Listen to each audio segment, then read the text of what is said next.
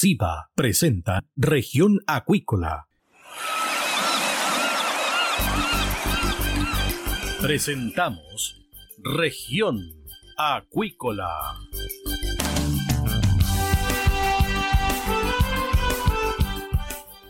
Escuche desde ahora todas las novedades de las principales actividades económicas de la región de los lagos y con las voces de sus protagonistas. Región Acuícola es un programa producido por Radio Sago de Puerto Montt, 96.5 FM y transmitido a través de la red informativa del sur. SIBA, Ciencia Aplicada en Acuicultura. Contamos con un capital humano avanzado y equipamiento especializado. Nuestro compromiso, entregar confianza y calidad para una acuicultura sustentable. SIBA, Centro de Investigaciones Biológicas Aplicadas. Visítanos en www.siba.cl. Escuche todos los domingos desde las 12 horas Recuperemos Chile. Recuperemos Chile. Un espacio de ciudadanos que busca retomar el país de todos. Recuperemos Chile, el valor de las ideas.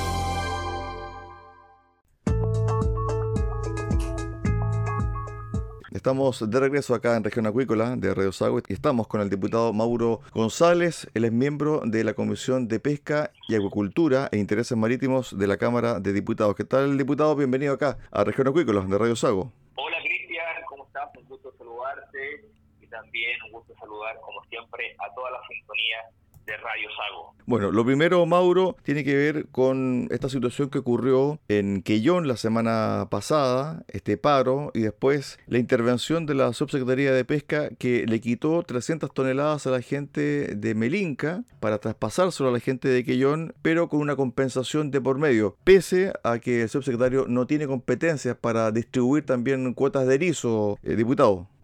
Bueno, efectivamente hemos estado con con un problema complejo en relación a las zonas contiguas, de lo que ocurrió con la cuota de, del erizo, estuve en contacto con los dirigentes de la, de la pesca artesanal y en relación a este acuerdo que se firmó sobre la redistribución de, estas 300 toneladas eh, que, que, se llevaron a cabo, ¿cierto?, en la, en la, en la conversación, estas 300 toneladas adicionales para, para nuestra, nuestra región. Ahora, lo que se entiende es que hubo una resolución que sacó su pesca, que dentro de las facultades que ellos tendrían, podrían sacar esta resolución. Y esta resolución eh, queda sujeta como cualquier acto administrativo a un recurso que podrían haber interpuesto cierto aquellas personas que se sientan afectadas. Yo lo que entendí fue que lo que estaban afectados era la región de, de Aysén. Ahora, yo, Cristian, creo que es es fundamental y trascendental resolver el tema de las zonas contiguas y regularlo por ley. Creo que esa es la clave y que la clave está dentro de la legislación de los recursos eh, bentónicos, de la denominada ley bentónica. Y en ese contexto, eh, viendo los conflictos, el conflicto que se forma, la historia lo que ha ocurrido eh, en ambas regiones, hemos presentado indicaciones al proyecto de ley bentónicos, indicaciones que fueron lógicamente socializadas con, con los pescadores de nuestra región y que también fueron firmadas por otros diputados como el diputado Sáiz y el diputado Héctor Barría y las presentamos a la Comisión de Pesca y dentro de estas indicaciones está las zonas contiguas. Y yo creo que las autoridades, hoy día esta generación nueva de políticos tenemos una gran oportunidad y también una responsabilidad, que de una vez por todas lleguemos a un acuerdo y resolvamos este conflicto que históricamente eh, ha perjudicado, ¿cierto?, a nuestra pesca artesanal, ha traído eh, ambigüedad, ha traído incertidumbre y por eso que debe ser regulado por ley. Mauro, dos cosas. Lo primero, ¿te gustó cómo se resolvió el problema de las cuotas del erizo entre la región de los lagos y la región de los ríos? ¿Te gustó la forma en cómo encaró el subsecretario esta decisión? Porque para la gente de Milinca, para la gente de Huayteca, ello raya en la ilegalidad. Incluso la gobernadora regional de Aysén viajó a Santiago a pedir explicaciones. Y por otro lado, esta ley de zonas contiguas ha venido arrastrándose por mucho tiempo. Me imagino que este es el punto de inflexión para meterle mano, ¿no? Efectivamente mismo cómo se resolvió. En lo personal, yo creo que la subsecretaría de Pesca sí tenía y sí tiene la facultad de poder hacer una redistribución de las toneladas. Ahora, lo que dijo Aysén, y lo conversamos ese día en la Comisión de Pesca con los parlamentarios y con un parlamentario de Aysén, es que ellos no habían sido escuchados. Ahora, de acuerdo a lo que yo tengo entendido, sí fueron escuchados. El problema es que eh, hay que hay que entrar y, y, referir cierto con mucha con mucha precaución, con mucha moderación por lo que significa esto. Yo como autoridad nunca voy a querer eh, incentivar, oye, vamos a la confrontación, eh, me están me están perjudicando. No, yo creo, yo ahí le hago el llamado a las autoridades de Aysén es necesario que nos sentemos a la mesa y dialoguemos sobre las zonas contiguas. En lo personal, creo que la subpesca sí tenía, en este caso, la competencia para hacer la redistribución. Ahora, eh, esto siempre va a causar, de alguna manera, eh, eh, entredichos entre ambas regiones. Y por eso que es necesario hoy día, porque claro, se lleva un tema histórico, tal como tú lo dices, pero es necesario hoy día dentro de la legislación de los recursos bentónicos tocar el tema de las zonas contiguas. Es nuestra responsabilidad hacernos cargo de esta problemática que genera gran preocupación en las regiones de los lagos y Aysén. Pero también es, es importante tener la voluntad política para dialogar y darnos una oportunidad de resolver este tema de una vez por todas. Ahora, eh, ese día, cuando estábamos en la Comisión de Pesca, el, diputado de, de solicitó oficiar a su pesca para que deje sin efecto la resolución que se había emitido. Yo me opuse, me opuse porque de alguna manera esta es una resolución que se llevó a un consenso con nuestra gente la región de los lagos ahí en la comuna de Quillón, pero sin dejar de lado que Aysén tenía todo el legítimo derecho de interponer algún tipo de recurso administrativo para dejarla sin efecto. Por eso vuelvo a repetir, creo que lo fundamental es dialogar y seguir avanzando en la materia. Respecto al tema del erizo, para cerrar también esta cápite, diputado, se dice de que la pesquería del erizo en la región de los lagos estaría en serio riesgo ante la invasión de la anémona metridium. ¿Qué antecedentes tienen ustedes? Porque ya hay estudios por parte de la Universidad Austral de Chile, de la Universidad San Sebastián, de que parte del canal de Chacao está cubierto por esta anémona metridium y que pescadores del erizo por ejemplo, en la región de los lagos, que tenían la capacidad de sacar 100 toneladas, solamente lograron sacar 20 toneladas. Me refiero, por ejemplo, a Carelmapo y Maullín. Mira, en relación a aquello, lo que nosotros hemos tenido los antecedentes y nos, nos, han informado es que efectivamente el erizo, eh, la cuota en los lagos o el recurso es muy escaso. Eh, y que ese recurso estaría dentro de, la región de, de Aysén, así como el tema de las almejas y, y otras. Y por eso que es importante el tema de las zonas contiguas. Yo soy más precavido, eh, Cristian, y creo que es importante escuchar a los expertos, creo que es importante escuchar al comité científico. Eh, sus pescas obviamente tienen la competencia de hacer la redistribución, como te mencionaba hace unos minutos atrás, pero acá, eh, cuando venga el momento de legislar, eh, cuando venga el momento de analizar las indicaciones que nosotros presentamos, nosotros queremos escuchar a la región de los lagos, a sus pescadores, a los dirigentes, a las dirigentes, queremos escuchar a ICEL y queremos escuchar a los expertos, porque esta, este trabajo de extracción tiene que ser sustentable, cuidando el recurso, eh, no podemos tomar decisiones que signifiquen pan para hoy y, y, hambre para mañana, sino que tiene que ser decisiones cuando uno vote con responsabilidad, cuidando el trabajo de la pesca, los ingresos y también protegiendo el, el, recurso. En relación a lo, particular que tú me dices de la, de la situación de, de los lagos, yo quisiera ser un poco más precavido y antes de dar mi opinión, escuchar a los expertos y ahí tomar una decisión y tener una opinión pública al respecto. A ver, nos vamos a la ley Longueira. Se dice que este lunes la Cámara podría despachar al Senado su derogación. Es lo que se consigna en los medios de comunicación nacional. Pero aparentemente tiene que ver con la anulación, diputado. Sí, bueno, efectivamente hay un proyecto que viene hace, hace, hace tiempo que es eh, anular la actual ley de pesca. Eh, efectivamente, tal como tú lo dices, esta ley que se conoce como la ley Longueira, que tiene mucho cuestionamiento, un cuestionamiento que es legítimo.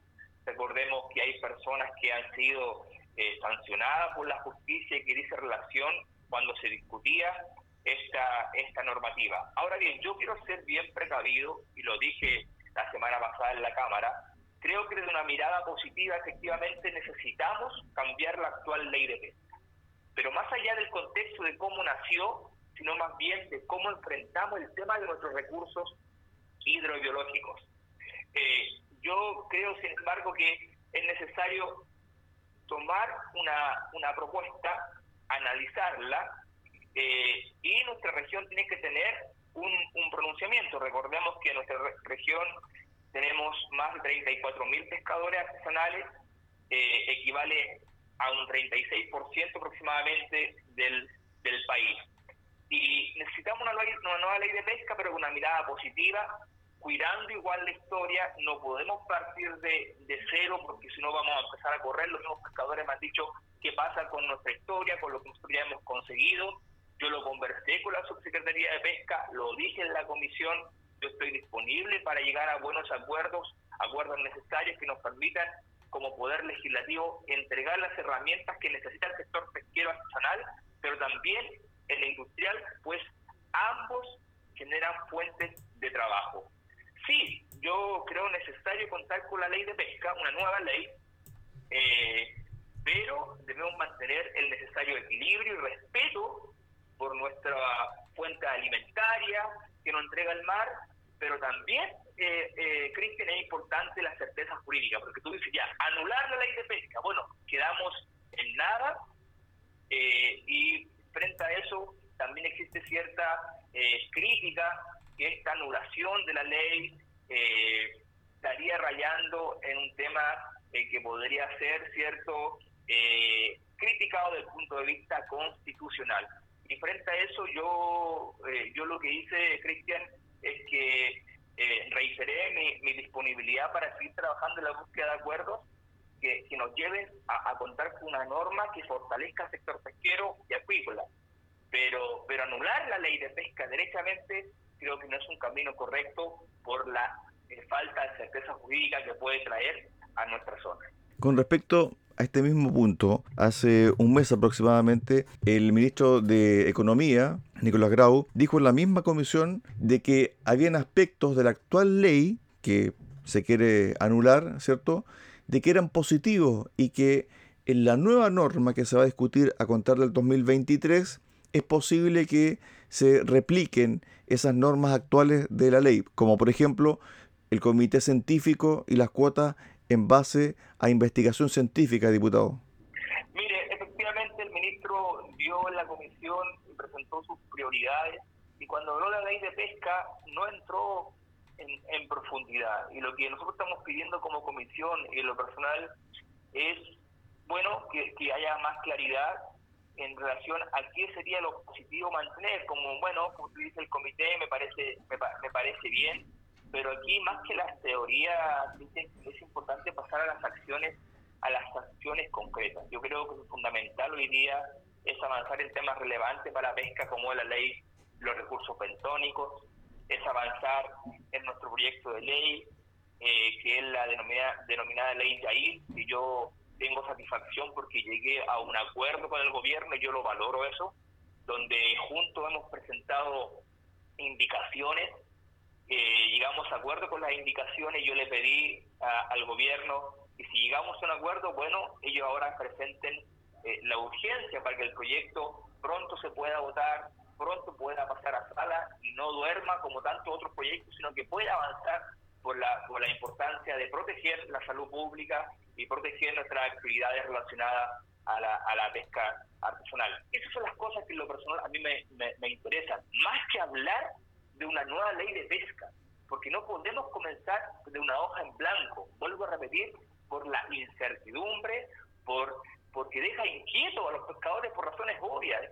Imaginemos todo este tiempo las normativas que se han logrado con, con esfuerzo, legislando, con indicaciones, con, con, con, con, diálogo, entonces llegar y borrar todo de un manotazo tampoco es bueno, vuelvo a repetir, por la ambigüedad que esto trae a nuestra zona. Bueno, nuestra zona también está bastante inquieta, Mauro, porque esta ley Lafkenche, de la cual también se ha hecho crítica bastante durante los últimos años, ha traído una serie de problemas, especialmente entre, entre mismas comunidades de diputados. Y la mayoría de los pescadores artesanales y también de las entidades ligadas al borde costero están pidiendo una revisión de esta ley. ¿Cuál es el ánimo que hay en la comisión, diputado, sobre la revisión también de la ley Lafkenche? Actualmente no se ha, no se ha tratado el tema. Eh, sí hemos dado nuestra opinión por fuera, pero como, como punto central de, de la comisión no se ha tratado yo creo que sí es necesario revisarla.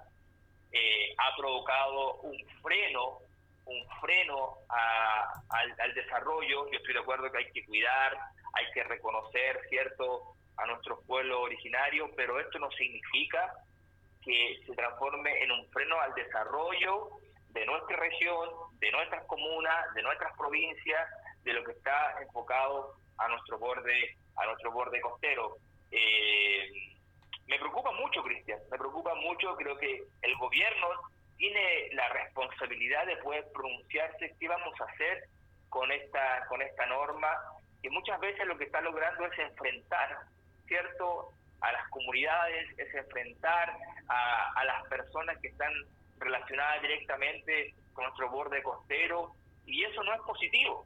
Lo positivo es que todos logremos poder vivir tranquilos, en paz, eh, eh, ocupando, ¿cierto?, de buena manera, de manera sustentable, nuestro, nuestro mar, los recursos, protegiéndolos, eh, logrando que estos se puedan eh, proyectar hacia el futuro, porque son muchas las personas, son miles las personas que están vinculadas junto a sus familias y que dependen, ¿cierto?, de la actividad de la pesca. Así que yo por ahora, toda mi disposición de poder eh, legislar si es necesario sobre la ley y las queches, pero es el gobierno como ejecutivo que tiene que tomar una decisión y hacernos una propuesta. Mauro, ¿las comunidades qué te han dicho? Miren, las comunidades, más que las comunidades, los pescadores me han dicho su inquietud, la incerteza sobre el desarrollo. No sé, estábamos, por ejemplo, hace un par de tiempo en la comuna de, de Gualeguay, ahí en Hornopirén, y los pescadores me hablaban de infraestructura, ¿cierto?, para poder eh, avanzar y tener mejores condiciones de trabajo para ellos, para sus familias. Pero siempre aparece el tema de la ley Las que en vez de mirarla como algo positivo, la miran con ojos de, temor, de, barrera, y, frente a eso uno no puede ser, ser ambiguo sin lugar a duda, esta ley ha provocado problemas en nuestra región. Y frente a eso es necesario hacerle modificaciones. Pero esas modificaciones, Cristian, justamente hay que hacerlas con las comunidades, hay que hacerlo con la pesca artesanal, para ver cómo se puede resolver, quizás manteniendo o, eh, mirándolo con, con, ojos de buena fe, ¿cierto? Manteniendo el fondo o, o, el corazón mismo de, lo que busca la ley, pero pero sin que exista un, freno al desarrollo, si, si esto es así. Me, recuerdo mucho lo que está pasando, por ejemplo, con los, con los consejos de monumento, con el Consejo de Monumento de nuestro país. ¿Cuántas obras están paralizadas en nuestro país por lo mismo? Por, por, ¿Es necesario cuidar la historia? Sí. ¿Es necesario cuidar el patrimonio? Sí, por supuesto. Todos estamos enfocados en eso. Pero eso no puede significar un freno, una traba, un candado, una cerradura al desarrollo y a los sueños que tienen las personas, de nuestra región de los lagos. Estuvimos con el diputado Mauro González, diputado por el Distrito 26, por nuestra zona, y miembro de la Comisión de Pesca, Acuicultura e Intereses Marítimos, conversando sobre varios temas, especialmente aquellos que urgen una solución, especialmente el tema del erizo, el tema de las zonas contiguas, el tema de la ley Longueira y este tema que ha traído bastantes conflictos, especialmente entre mismas comunidades acá en la región de los lagos, la ley Lafkenche, que también pide ser cambiada por los pescadores artesanales. Gracias, diputado, por estos minutos con Región Acuícola de Radio Sago. Cristian, muchas gracias a ti por el contacto y un saludo muy cariñoso a todas las sintonías de este programa tan relevante aquí en, en Radio Sago. Que estén muy bien, muchas gracias. Gracias, diputado. De esta forma llegamos al final del programa del día de hoy de Región Acuícola. Los esperamos mañana a contar de las 13.30 horas en el 96.5 FM de Radio Sago, acá en Puerto Montt. Que usted tenga una excelente tarde. Centro de Investigaciones Biológicas Aplicadas CIBA, Ciencia Aplicada en Acuicultura. Entregamos confianza y calidad para una acuicultura sustentable. Contamos con un capital humano avanzado y equipamiento especializado. CIBA, Centro de Investigaciones Biológicas Aplicadas, Ciencia Aplicada en Acuicultura. Visítanos en www.ciba.cl. Escuche todos los domingos desde las 12 horas Recuperemos Chile. Recuperemos Chile. Un espacio de ciudadanos que busca retomar el país de todos. Recuperemos Chile, el valor de las ideas.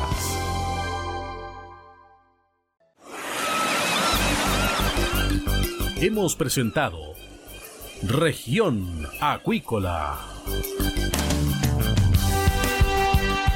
El acontecer de las actividades económicas que dan vida a la región de los lagos y las voces de sus protagonistas en el más completo resumen noticioso.